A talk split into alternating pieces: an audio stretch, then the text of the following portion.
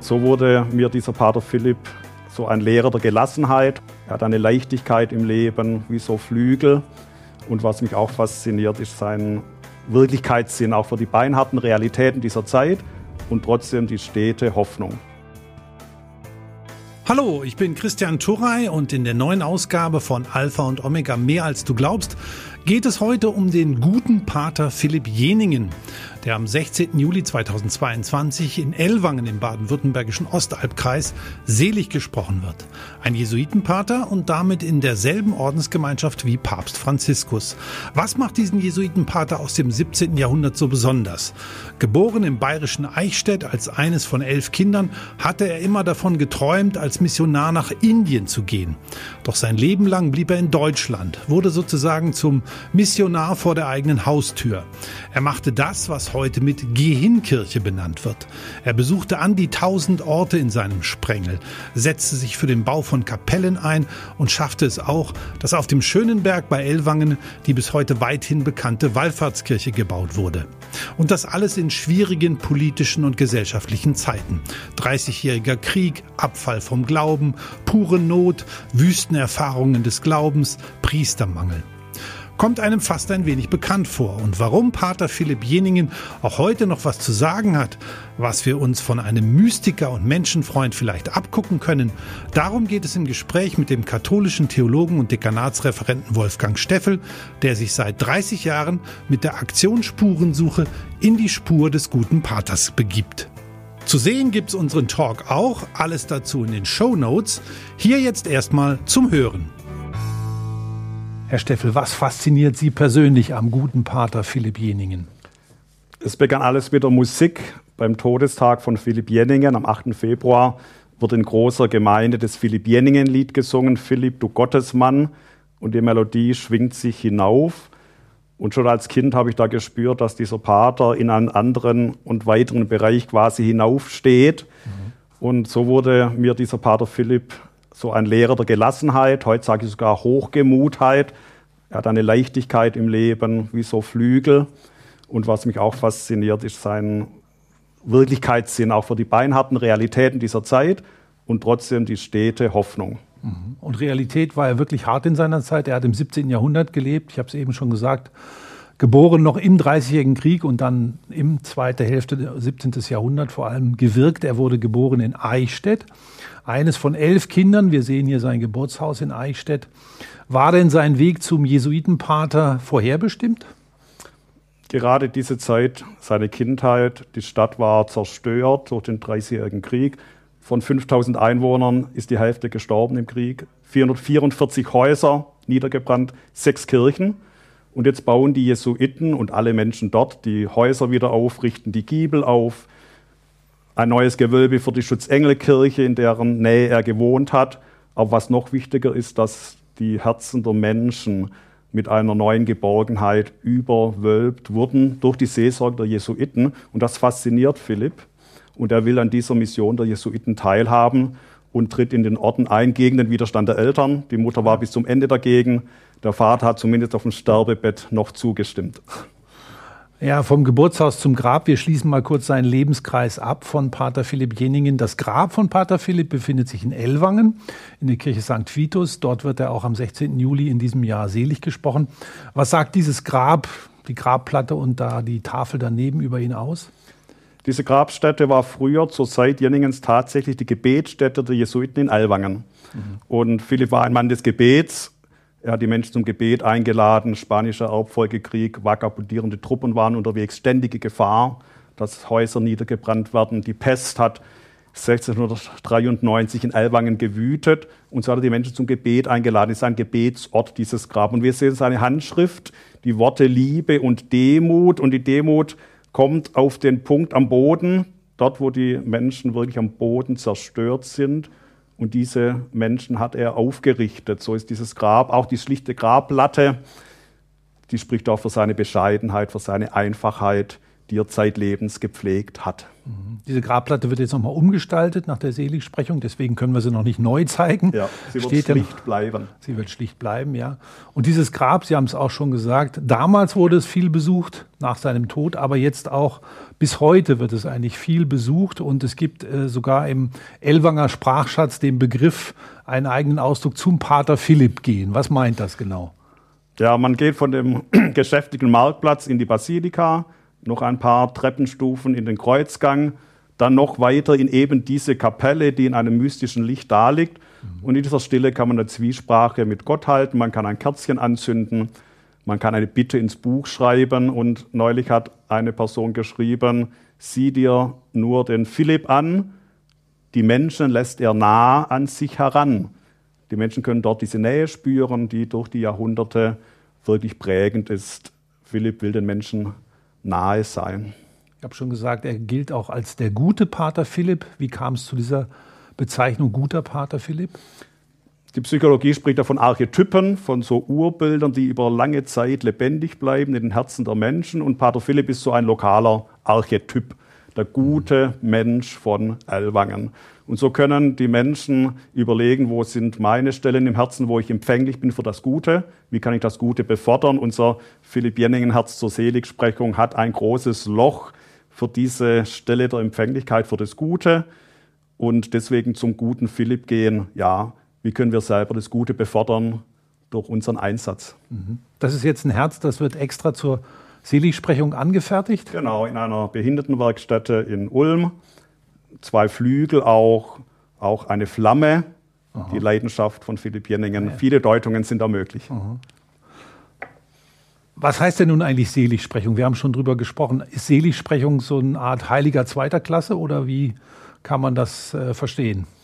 Ich würde keinen Klassenunterschied ansetzen nach Tugendhaftigkeit, Vorbild und Tiefe, sondern es geht um die weltweite Verehrung. Die Heiligen werden weltweit verehrt, zum Beispiel ein Ignatius von Loyola als Gründer der Jesuiten, die ganz, in der ganzen Welt unterwegs sind. Aber Philipp war ein einfacher Jesuit in Ellwangen und wird dort lokal verehrt und deswegen ist er dann der selige Philipp und nicht der Heilige. Es kann er noch kommen, mhm. wenn er weltweit bekannt wird. Ja, selig gesprochen wird man nicht so einfach. Dazu braucht es auch einen regelrechten Prozess, ein Verfahren beim Vatikan in Rom.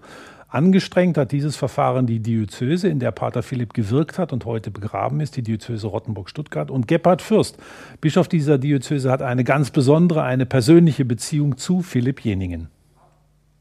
Persönlich bin ich mit dem neuen Seligen in mehrfacher Weise verbunden.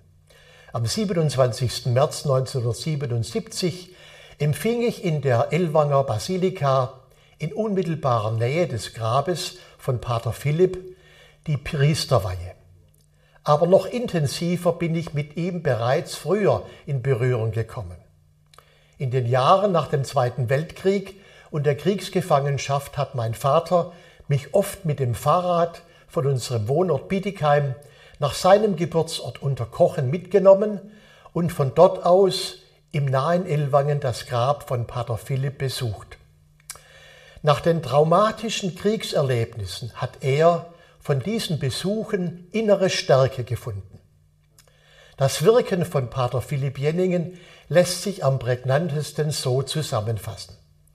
Er hat Menschen nach dem furchtbaren Dreißigjährigen Krieg durch die Verkündigung, durch seine heilsame Nähe zu den Menschen und durch das gelebte Beispiel des Evangeliums aufgerichtet, hat ihnen neue Kraft gegeben, hat ihnen Hoffnung in ihren vielfältigen Dunkelheiten geschenkt zu seinen Lebzeiten und über die Zeiten hinweg. Ja, Pater Philipp Jeningen, einer, der Kraft gespendet hat und bis heute spendet, zu dem die Menschen gekommen sind, der aber auch selber zu den Menschen gegangen ist. Ursprünglich wollte er mal ja nach Indien auswandern, in die Mission sozusagen, doch dann ist er sein Leben lang auf der Ostalb geblieben und hat sich um die Menschen gekümmert. Wir haben das hier dargestellt in einer Skulptur des Künstlers Rudolf Kurz. Kann man sagen, Philipp Jeningen war sozusagen ein Missionar vor der eigenen Haustür? Genau so. Er war auf keinem Sockel, er war nahe bei den Menschen, er war mit den Füßen auf dem Boden in dieser Gegend von Ellwangen. Das Kind, das wir sehen, auf Augenhöhe mit Kindern, denen gehört das Himmelreich. Und er hat das Gewöhnliche mit außergewöhnlicher Hingabe getan.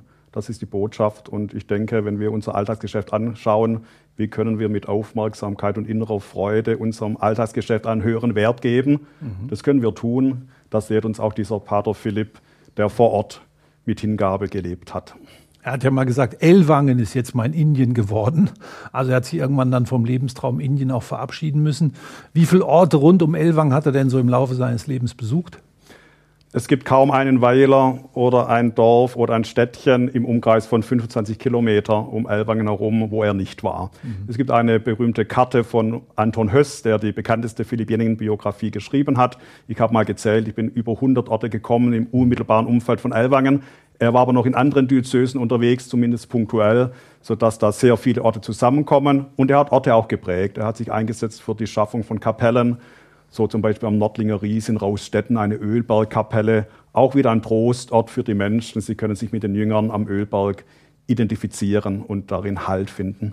Also Jeningen auch regelrecht ein Vertreter einer Geh-Hin-Kirche. Also er hat nicht gewartet, dass die Menschen zur Kirche kommen, sondern er ist wirklich zu ihnen hingegangen. Ein Tourengeher, ja. Mhm. Mhm. Kann man da ihn, kann man denn die Zeit, in der er gewirkt hat, das 17. Jahrhundert, auch vergleichen mit der heutigen Zeit? Gab es ähnliche Krisensymptome, wie es heute vielleicht gibt damals? Oder ist es ganz was anderes? Also damals war der Krieg, die Gewalt und das hat auch die Menschen zerstört. Das Sensorium vor Gott ist zurückgegangen. Äh, die Menschen haben auch, sind in einen Nihilismus, würden wir heute sagen, auch mhm. abgegleitet. Und die Not lehrt nicht unbedingt das Beten. Mhm. Da hat sich Philipp Jingen auch eingesetzt und insofern denke ich, vor drei Jahren hätten wir gesagt, Pest, Krieg, Hunger sind Themen von damals, vom guten alten Pater Philipp. Und heute sind wir gescheiter. Wir haben den Ukraine-Krieg, wir haben Corona, mhm. wir haben Hunger, der sich abzeichnet weltweit. Also die Aktualität ist da. Wir haben die dauernden Menschheitsthemen, die immer da sind, in unserer Vollkasko-Gesellschaft und Wohlstandsgesellschaft wunderbar verdrängt. Aber jetzt kommt es auch wieder hoch, wenn wir uns mit Philippinen beschaffen dass solche Zeiten da sind. Mhm. Sind dann solche Krisensymptome auch auf den Glauben bezogen zu sehen, ähnlich damals im 17. Jahrhundert wie heute, was so das Glaubensleben an? Ich denke schon, dass wir auch, äh, Philipp Jening hat es sehr stark gespürt, wenn Menschen nicht mehr auf Gott vertrauen. Er hat da gesagt, ich empfinde einen Schmerz. Und auch uns sollte es nicht gleichgültig sein, wenn wir spüren, dass ein Dorf, eine Stadt kein Vertrauen mehr in Gott hat. Und das zu befördern, äh, können wir auf den Spuren Philippinens auf jeden Fall tun. Das Vertrauen in Gott sollte gestärkt werden, in einen anderen Bereich hinein. Eine große Rolle im Leben von Pater Philipp spielt das Kreuz. Was hat er getan? Warum war das so? Warum hat das Kreuz so eine große Rolle gespielt? Bekannt ist eine Szene in Rosenberg an der Stelle der heutigen Kirche, dort, wo das bekannte Emmaus-Altarbild von Sieger Köder ist, hatte ein Kreuz aufgerichtet mit den Menschen in Rosenberg. Sie hatten damals noch keine Kirche. Mhm. Deswegen hat Sieger Köder dieses Bild oft gemalt. Dann gibt es den Schatten des Kreuzes im Gesicht von Philippinien, was oft gemalt wurde. Und dieses Kreuz, Philipp Jenningen sagte mal, der Gekreuzigte hat mich umarmt, der hat wirklich einen Dialog geführt mit dem Gekreuzigten. Das ist Exerzitienkultur von Ignatius von Loyola her. Und so war er wirklich stark verbunden mit diesem Kreuz im schönen Berg. In dieser Kirche liest man heute noch an der Kanzel, wir verkünden Christus als den Gekreuzigten. Predicamus Christum Crucifixum, das Prädikat eines Christen ist das Kreuz, aber nicht destruktiv, sondern als Wegweiser nach Ostern. Es ist ein. Lebensbaum. Also er bleibt, nicht, er bleibt nicht beim Kreuz stehen. Nein, also. das Kreuz blüht auf. Mhm. Weil man kann ja im Kreuz natürlich erstmal das Leid auch sehen, das Jesus auf sich nimmt am Kreuz, aber es muss ja dann irgendwo auch weitergehen. Also ja, aber wir sollten auch nicht die beinharten Realitäten und die Wunden in der Welt leugnen, mhm. sondern die gibt es. Ja. Und er hat dann auch wirklich im wahrsten Sinne des Wortes nicht nur in Rosenberg, auch anderswo Kreuze aufgerichtet, sodass wirklich ein ganzer Wald von Kreuzen auf der Ostalb entstanden ja, ist. Ja, und hin, hinauf, das sind so Zeiger hinauf, lebt nicht nur in dieser Welt, sondern vertraut auch auf die guten Gaben von Gott von oben. Also der Balken sozusagen, der in den Himmel zeigt. Auf jeden Fall. Ja. Die Schönenbergkirche bei Ellwangen spielt ja auch eine große Rolle im, und eine ganz besondere Rolle im Leben von Pater Philipp. Welche genau? Es war am Festkreuz Erhöhung 1681, 14. September. Es schlägt ein Blitz ein in Ellwangen in ein Haus. Und das wird beobachtet von Philipp Jenningen und seinem Freund und Gönner Fürstpropst Johann Christoph Adelmann von Adelmannsfelden. Die Stadt Ellwangen war bis zu diesem Zeitpunkt neunmal abgebrannt. Es droht wirklich ein Stadtbrand. Und der Fürstpropst, der sagte, meine Kassen sind leer, auch durch den Krieg, wird jetzt bewegt, mit Philipp für einen Neubau der Kirche zu sorgen. Das haben sie gemacht. Aber diesem Fürstpropst ging es nicht nur um Steine und schöne Gebäude. Er ist mit hinausgegangen mit Philipp Jenningen in die Dörfer zur Verkündigung, hat Geschenke für die Kinder eingepackt und auch verteilt. Mhm. Es muss beides zusammengehen. Eine schöne Kirche, aber auch die Schönheit des Glaubens muss verkündet werden und in die Herzen gegossen werden. Und dieses Geschehen mit dem Stadtbrand und dem Gelübde, dass man dann eine Kirche erbauen will, das ist auf einem Altar, auf einem Bild dargestellt. Genau, wo dieser, genau, wo dieses, der Brand gelöscht wird. Mhm. Und es findet sich auch in der schönen Bergkirche. Ja. Also ohne Pater Philipp gäbe es diese beeindruckende Wallfahrtskirche Nein. auf dem Schönenberg also nicht. Kann man auch sagen, er hat die Kirche sozusagen auch im übertragenen Sinne wieder aufgebaut oder neu aufgebaut? Philipp baut zuerst den einzelnen Menschen auf. Und der Einzelne ist wichtiger als die Kirche. Mhm. Also er sagte einmal, eine Seele in der Welt ist kostbarer als die ganze Welt. Und dann werden die Einzelnen, die gestärkt sind, sicher auch Kirche bilden. Aber dieser Einzelne ist ganz in seinem Horizont, der aufgerichtet wird. Er will nicht nur aufrichten mit irgendwas, sondern mit dem Besten, was er hat. Er will, so sagt er, Gott ins Herz einprägen. Die absolute Trostquelle soll ins Herz kommen. Mhm.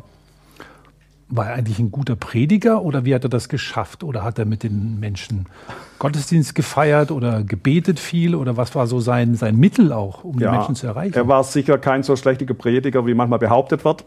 Es wird behauptet, er war sehr schlicht in Worten. Er war sicher aufmerksam in Worten. Mhm. Er kennt die Kommunikationskultur des Ignatius von Loyola, wo man gut zuhört, mhm. wo man den anderen zu Wort kommen lässt, wo man schaut, was hat der andere für Gefühle und Regungen. Da war er sicher ein guter Seelsorger, aber er hat sicher auch gepredigt und die Herzen auch in der Predigt erreicht. Die Jesuiten haben ja als Abkürzung für ihre Ordensgemeinschaft SJ, Societas Jesu. Und das wird ja manchmal auch übersetzt mit schlaue Jungs, SJ. Schlaue also, Jungs, ja. Mhm. Er war auch ein gebildeter gut ausgebildeter äh, Pater? Auf jeden Fall. Die Ausbildung ist sowieso festgezurrt bei den Jesuiten. Er war guter Lehrer. Mhm. Er hat in verschiedenen Orten in Dillingen, Landsberg und so weiter auch unterrichtet. Er hat keine schlechten Noten. Ja. Mhm. Und auf diesem Bild, was wir jetzt haben von Hans Schäble, da sieht der Pater Philipp ein bisschen aus wie ein Cowboy, so dieses Schwarz-Weiß und dieser Hut. Äh, ja. War das ein bisschen auch so seine Mentalität, so den, naja, den wilden Westen erobern? Das ist ja nicht, wenn dann war es der wilde Osten vielleicht ja, genau. auf der Osthalb.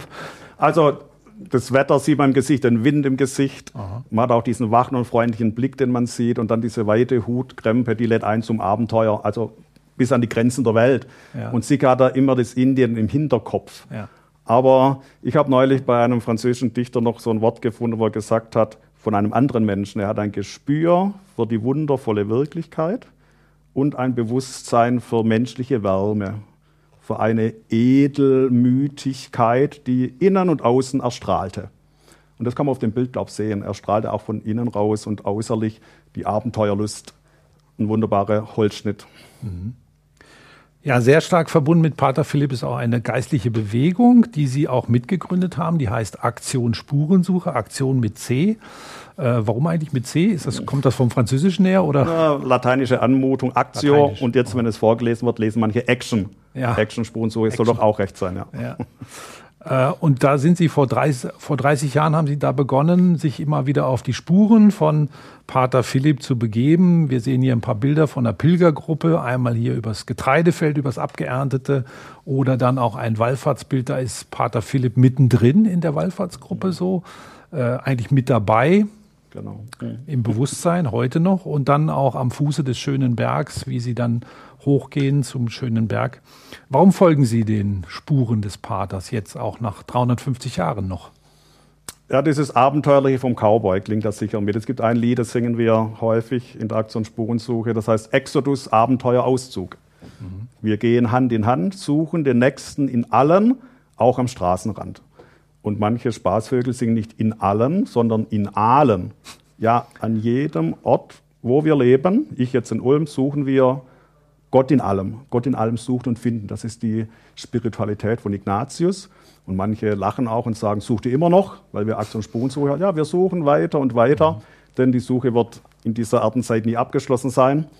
Und wer offen bleibt in der Suche, der hat auch ein weites Gottesbild, das nicht festgezurrt ist. Das entspricht dieser ignatianischen Weite und auch der Weite, der Herzens- und Geistesweite des guten Pater Philipp.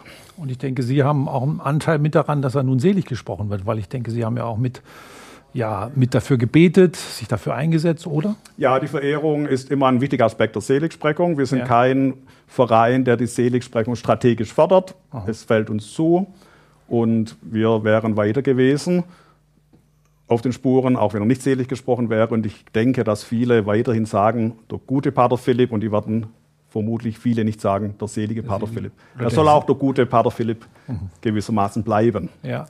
Und man hat ja schon 1945 ist ja, glaube ich, der Seligsprechungsprozess schon begonnen worden. Schon länger, 100 Jahre wurde er angestoßen, ja, vor 100 okay. Jahren. Und warum hat es dann so lange gedauert? Es sind verschiedene Prozesse, die da ablaufen, Übersetzungen. Äh, es gibt verschiedene Stufen. Der heroische Tugendgrad wurde 1989 verliehen. Und dann fehlt das Wunder sozusagen. Jetzt liegt ein medizinisches Wunder vor, das auch bestätigt ist mhm. durch die medizinische Kommission, durch die theologische Kommission, durch die ganzen Kommissionen auch in Rom, wo alles akkurat mhm. läuft. Und durch die Anerkennung des medizinischen Wunders ist die Seligsprechung schlussendlich jetzt möglich. Und, dieses und auch Wunder, überraschend. Dieses Wunder ist durch die Fürsprache vom Pater Philipp, also hat jemand gebeten, Pater genau. Philipp, äh, setzt sich doch dafür ein, dass jemand gesund wird und das ist, hat funktioniert oder genau. ist passiert. Und es ist, ist wichtig, dass dieser Pater Philipp angesprochen wird. Viele ja. beten auch zur Mutter auf dem schönen Berg und zum Pater Philipp, ja. aber es war wirklich eine, ein Anvertrauen an den guten Pater Philipp in diesem Fall. Ja was auch bestätigt wurde. Und dann kann diese Seligsprechung erfolgen, ja. ja. Wo Sie mit der Aktion Spurensuche äh, immer wieder hinpilgern und wallfahren, ist die Kirche auf dem Schönen Berg, die wir ja schon gesehen haben. Und da gibt es fünf Pforten an dieser Kirche und Sie gehen dann auch durch eine bestimmte Pforte hinein. Wir sehen da jetzt hier gerade das Bild von dieser Pforte und daneben ist dann auch noch mal ein großes Plakat von Missio mit dem Papst Franziskus drauf. Was hat das für ein was hat es damit auf sich mit dieser bestimmten Tür, durch die Sie da gehen? Ja, also alle Türen zusammen, die fünf Türen, symbolisieren die Wunden des gekreuzigten Jesus. Es ist vermutlich auch eine Anregung von Pater Philipp Jenningen. Bei der Grundsteinlegung der Kirche, 1682 bereits, hat der Jesuitenpater Heidelberger da geprägt und hat gesagt, diese Eingänge sind offene Eingänge in das väterliche Erbarmen, diese Wunden gewissermaßen. Und Papst Franziskus spricht da von Luken der Hoffnung. Und so geht man durch die Wunden hinein in einen wunderbaren barocken Festsaal in diese Kirche, den manche auch einen Tanzsaal nennen. Und diese Wunden werden verwandelt in dieser Begegnung mit Gott. Eben auch dieses Symbol des Kreuzes. Nicht beim Kreuz stehen bleiben, sondern die Wunden werden auch verklärt. In der Ostergeschichte gewissermaßen. Der Gekreuzigte hat weiterhin seine Wundmale, aber sie sind verklärt. Mhm. Also es ist auch Ausdruck der Hoffnung, dass das Leid überwunden werden kann und verwandelt werden kann. Auf jeden Fall. Und dass eine große Geborgenheit versprochen ist am Ende der Tage. Nun ist ja der Papst Franziskus selber auch Jesuit. Denken Sie, dass er den Pater Philipp kennt? Ja, ich denke schon, dass er ihn kennt. Er wird sicher in Berührung gekommen sein. Es gibt ja viele Anwälte auch in Rom für diesen Pater Philipp Jenningen durch die Zeit hindurch, die immer wieder vorsprechen. Kardinal Kasper und viele andere. Und insofern wird er ihn gekannt haben. Äh, der Papst war ja auch mal in Deutschland zu einem Deutschkurs, glaube ich, in, in Rothenburg ob der Tauber. Aber da wissen Sie nicht, ob er in der Zeit vielleicht mal in Elvern gewesen ist. Aus dieser Zeit weiß ich nichts, nein. Oh, ja. Und äh, gut, früher hat ja der Papst eigentlich so diese Selig- und Heiligsprechungen selbst vorgenommen. Inzwischen sendet er Leute dann immer vor Ort. Das wäre natürlich nochmal ein besonderer Akzent gewesen, wenn er jetzt selber die Seligsprechung. Ja, klar. Einerseits würde. der Akzent ja, aber es, die Seligen sollen und müssen nicht in Rom selig gesprochen mhm. werden. Das hat Papst Benedikt verändert. Sie haben diesen lokalen Bezug, wir haben vorher mhm. darüber gesprochen. Dann ist es gut, wenn sie auch vor Ort, wo sie verehrt werden, selig gesprochen wird. Und dann Rom als Tourengeher nach Elwang kommt. Das ist ja. auch mal eine schöne Richtung. Vielleicht kommt der Wir werden aber auch nach Rom gefahren, klar. Okay. Vielleicht kommt der Papst ja noch mal nach Deutschland und vielleicht kommt er ja dann nach Elwang zum Pater Philipp. Mal sehen. Wir haben hier noch ein Bild von dem Wallfahrtskreuz, was Sie als Pilger der Aktion Spurensuche auch immer mit dabei haben. Das ist ein bisschen ungewöhnlich gestaltet. Können Sie es ein bisschen erläutern? Die Proportionen entsprechen dem Reliquienkreuz von Philipp Jenningen, das er bei sich getragen hat, wenn er durch ein Dorf gekommen ist. Es gab alte, kranke, sterbende Menschen, hat er das Kreuz hinterlegt und hat gesagt, wenn ich zurückkomme, nehme ich das Kreuz wieder mit. Dann mhm. konnten die Menschen wirklich auch, wie er es gemacht hat, mit diesem Gekreuzigten in Dialog kommen und Trost finden. Und wir haben dann verschiedene Werke der Barmherzigkeit hier dargestellt. Oben zum Beispiel ein Ohr mhm. mit dem Wort hören. Ich denke schon, wir sollten uns mehr Zeit füreinander nehmen. Das wäre auch im Sinne von Pater Philipp. Dann haben wir noch ein Bild von einer Kerze. Da ist ein Spruch zu lesen. Gott geht vor. Kann man das so im doppelten Sinne verstehen? Also so zum einen, dass er den Wallfahrern, den Pilgern vorangeht, im wahrsten Sinne des Wortes, aber dass er auch vorgehen heißt ja auch immer, es ist wichtiger als etwas anderes. Also mhm. Gott geht vor. Kann man das so deuten? Ja, Gott geht vor heißt auch, Gott geht vor, er hat die Zeit erschaffen, den Raum erschaffen. Wir sollen uns Zeit nehmen für Gott, wir sollten ihm Raum geben. Mhm. Gott geht vor heißt, dass Gott vorgeht und das Abbild Gottes geht auch vor, der Mensch. Dadurch werden materielle Dinge unwichtiger. Die Begegnung, die Beziehung ist das Zentrale.